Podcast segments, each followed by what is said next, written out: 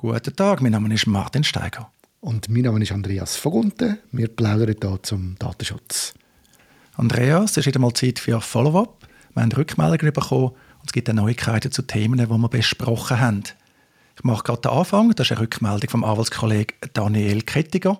Er bezieht sich auf mein Gespräch mit der Maya Arson Crime U. Dort ist es unter anderem darum gegangen, dass der EDÖP, der eigene Datenschutz- und Öffentlichkeitsbeauftragte, hat der Maya so ziemlich passiv-aggressives Schreiben geschickt. Es ist also um die No-Fly-List äh, gegangen, die dem Internet frei herumgelegen ist. Sie hatten die Liste an Medienschaffende und Wissenschaftler weitergegeben. Und der Kollege Daniel Kettiger, der schreibt, Zitat, Angesichts der Tatsache, dass diese Personendaten von einer US-amerikanischen Fluggesellschaft öffentlich zugänglich ins Internet gestellt wurden und dass Meyer Arson Crime U die Daten nur Medienschaffenden und Forschenden zur Verfügung stellt, scheint mir das vor dem Hintergrund von Artikel 12 in Verbindung mit Artikel 13 Buchstaben D und D DSG ziemlich unproblematisch zu sein. Interessant ist nicht, dass der EDÖP überreagiert hat, sondern ob er von sich aus oder auf Druck Dritter reagiert hat. Bei diesen Bestimmungen zum DSG, zum Datenschutzgesetz, geht es um Rechtfertigungsgründe. Also wenn man allenfalls Persönlichkeit widerrechtlich verletzt von betroffenen Personen, kann es nach Schweizer Datenschutzrecht eben trotzdem zulässig sein, die Daten zu bearbeiten. Da geht es einerseits um Bearbeitung, ausschließlich für die Veröffentlichung im redaktionellen Teil von einem periodisch erscheinenden Medium. Das sind die Medienschaffenden. Und das andere ist Bearbeitung von Personendaten zu nicht personenbezogenen Zwecken, unter anderem für die Forschung. Wenn man das Ganze eben so veröffentlicht, dass die betroffenen Personen nicht bestimmbar sind. Und ja, da hat der Alskollege Daniel Kritiker, denke ich, recht. Da fallen wir drunter. Ich habe es jetzt nicht mehr nachgeschaut, aber ich glaube, wir haben auch gegenüber dem EDIP deren Art und Weise unter anderem argumentiert. Der EDIP übrigens hat sich bis jetzt nicht mehr verlauten lassen in dieser Angelegenheit. Das wäre gerade noch meine Frage gewesen, ob der jemand etwas gemeldet hat, aber in dem Fall ist das nicht der Fall. Interessante Einschätzung, danke Martin. Wir haben auch geredet über Postfinanz, wo es darum gegangen ist, dass sie per Brief allen Kunden die Aufforderung geschickt haben, man soll bitte mitteilen, was man verdient und wo man arbeitet. Und äh, da hat sich jetzt gezeigt, dass sich Postfinanz da wieder davon verabschiedet hat, nach den diversesten Berichterstattungen zu dem Thema, wo man gesagt hat, dass man das eigentlich, dass, wo die Leute quasi klar gesagt haben, dass sie das nicht so toll finden. Es hat ein Update gegeben beim SRF bei dem Beitrag, wo wir in der Zeit hatten, da steht nach weiteren kritischen Artikeln und Beiträgen zum Thema Krebs die Postfinanz zurück. Man respektiert das Kundenbedürfnis und bestehe nun nicht mehr verbindlich auf der Bekanntgabe dieser Informationen, wird die Postfinanz in Tagesanzeige zitiert. Sprich, die Kundinnen und Kunden können die Angabe zu Beruf, Jahreslohn, Arbeitgeber freiwillig liefern. Wenn man sich dagegen entscheidet, müsse man aber zusätzliche Abklärungen rechnen, wenn es auf dem Konto zu auffälligen Transaktionen kommen sollte, so die Postfinanz. Es bleibt natürlich die Frage schon noch ein bisschen, müssten sie es jetzt eigentlich machen oder nicht? Sie haben mal behauptet, sie müssen das machen wegen der FINMA. Was ist jetzt da eigentlich Sache? Ja, die berühmt-berüchtigten rechtlichen Gründe haben sich da wohl wieder mal in Luft aufgelöst. Das hört man ja sehr häufig. Da heißt ja, man müsste das machen aus rechtlichen Gründen. Die Gründe nennt man dann im Normalfall nicht so klar und dann gibt es eben die Gründe meistens gar nicht. Ich denke schon, dass man davon ausgegangen ist, man müsste das machen. Ich finde es aber schade, dass man die Gründe nie richtig kommuniziert hat weil so hat man auch in der Fachwelt nie darüber reden Müssen sie das machen, müssen sie das nicht machen? Liegen die anderen Banken falsch? Weil die machen es ja nicht. Aber jetzt haben sie voll nachgegeben, unter dem Druck sicher auch von der Medienberichterstattung. Ich als Postfinanzkunde bin froh, ich habe den Brief nie bekommen und ich muss in dem Fall auch nicht damit rechnen, dass er kommt. Martin, du hast auch noch etwas gesehen. Eine weitere Rückmeldung ist vom Zahlenklaus als ein Pseudonym. Das ist für mich immer ein gewöhnungsbedürftig, wenn sich Leute unter Pseudonym melden. Ist völlig okay, dürfen es natürlich, aber immer noch ein gewöhnungsbedürftig. Das ist für mich wie so eine Reise zurück in eine ganz andere Zeit, was online noch üblich war, dass man nicht unter seinem Real Name auftreten ist.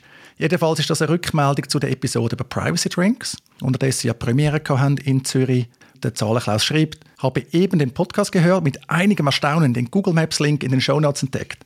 Das Ballett ist auch datenschutzfreundlich auf OpenStreetMap verzeichnet. Mit dem Link zu OpenStreetMap, ja, habe ich dann ergänzt in den Show Notes. Ich finde jetzt den Link da allein nicht so hilfreich, weil es fehlt natürlich das Ganze drumherum. Also du siehst bei OpenStreetMap, wo die Lokalität ist, also das Restaurant, die Bar in Zürich, aber du kannst sonst einfach nichts damit machen. Du siehst keine Reviews, du kannst keine Google Maps natürlich nutzen, also keinen Fahrplan und so rauslassen. Ist aber völlig okay, tun wir gerne ergänzen oder habe ich gerne ergänzt. Besten Dank. Dann haben wir noch zum Thema, wo wir da Post bekommen haben, also wo du Post bekommen hast, wegen dem Bankkonto, das du veröffentlicht hast. Haben wir eine Rückmeldung bekommen von einem Stefan, der schreibt, in der EU sind Bankkonten normalerweise bidirektional offen, also jeder kann Geld senden und auch direkt abbuchen mittels Lastschriftverfahren LSV. Schuld an der Misere sind ganz klar die Banken, weil sie es als extra Service betrachten, die LSV auf einem Konto zu blockieren und dafür in der Regel eine Gebühr zu verlangen. Natürlich gibt es ein Widerspruchsverfahren, aber das ist pro Transaktion und für alle aufwendig. Eventuell haben sie das Konto veröffentlicht, was die LSV erlaubt hat. Das wäre natürlich noch krass. Also da würde ich eher ein verstehen, warum das der Herr damals nicht so Lust hatte, dass man Freude daran, dass das Konto veröffentlicht worden ist. Weißt du noch etwas? Ist das wirklich so, dass die Konten nachher, dass du einfach kannst abheben Ich weiß es nicht. Der Stefan wird das sicher wissen. Als ich das erste Mal gelesen habe, habe ich recht müssen, so ein lachen. Ich meine, das ist ja selten dämlich. Weil wenn das ein Problem ist, dann kann man es ja nicht verhindern. Weil äh, eine Bankverbindung ist jetzt nicht passiert geheim. Also, tut mir selten dämlich. Wäre aber nicht überrascht, wenn das tatsächlich so wäre. Aber ja, also ich sehe da jetzt wirklich nicht das Thema. Oder auch natürlich, wenn das der Grund ist, dann kann man ja nennen. Also wir erinnern uns, der Kollege weiss, der hat irgendetwas geschrieben von hochgradig unkollegial oder so. Also ich bin ein Fan davon, wenn man sagt, was man will. Anstatt da irgendwie grosse Phrasen dreschen. Aber gut, haben wir das auch können da notieren. Vielleicht äh, weckt das ja ein bisschen Verständnis bei der einen oder beim anderen. Sehr gut. Und dann geht es weiter, Martin. Ja, Thema SBB haben wir auch darüber diskutiert. Also die angebliche Gesichtserkennung für die Messung der Kundenfrequenz. Da hat es ein paar interessante Entwicklungen gegeben. Einerseits werden wir in den Show Notes einen Beitrag verlinken von Andreas Stuber. Er ist Leiter Kommunikation SBB. Ist interessant zum Nachlesen, was er da dazu gesagt hat. Man hat sich letztlich ein bisschen missverstanden gefühlt. Er hat einen recht äh, Gegendruck bekommen in den Kommentaren bei LinkedIn. Aber ich glaube, das ist doch sehr authentisch, was er geschrieben hat. Dann ist es unterdessen so, dass die SBB, ja, ähnlich wie Postfinanz, wo wir schon darüber geredet haben, zurückkrebset. Also sie verzichten jetzt auf die Gesichtserfassung und sie haben auch die Ausschreibung für das Ganze entsprechend angepasst.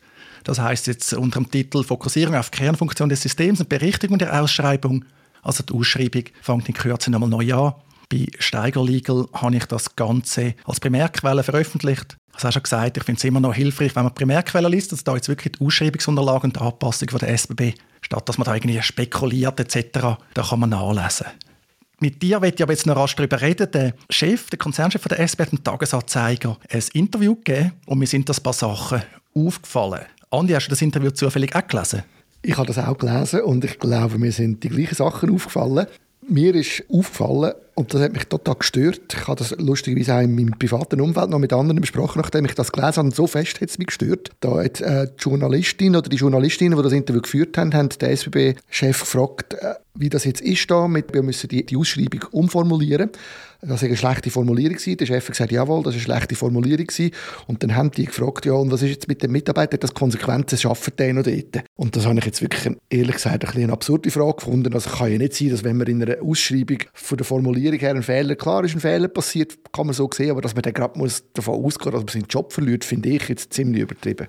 Ja, die Frage einerseits, andererseits aber auch die Antwort. Ich zitiere, ja, er arbeitet noch bei uns und lernt aus den Fehlern. Das Team war nicht genügend aufmerksam, das Management dieser Einheit ebenfalls nicht. Jeder darf bei uns Fehler machen, aber das soll nicht mehr vorkommen. Und das tönt für mich jetzt nicht wirklich nach einer ernst gemeinten Fehlerkultur. Also mich tönt das mehr so, ja, die verantwortliche Person, die ist jetzt irgendwie strafversetzt worden, zum weiss nicht was machen. Und dann kann sie jetzt darüber nachdenken. Es ist einfach so ein bisschen, es kommt mir recht schräg über den Tonfall, zumal man davon ausgehen so ein Interview ist autorisiert. Das war also nicht irgendwie spontan, gewesen, sondern das Ergebnis haben die Leute angeschaut. Gibt es in der Schweiz echt sehr selten, dass einfach aufgenommen wird und niedergeschrieben wird. Also die Aussagen haben Absicht. Und ich meine, gut, ÖV ist vielleicht ein bisschen blöd, aber ich habe das Gefühl, der Konzernchef hat da sein Team oder seine Leute wortwörtlich unter den Bus geworfen.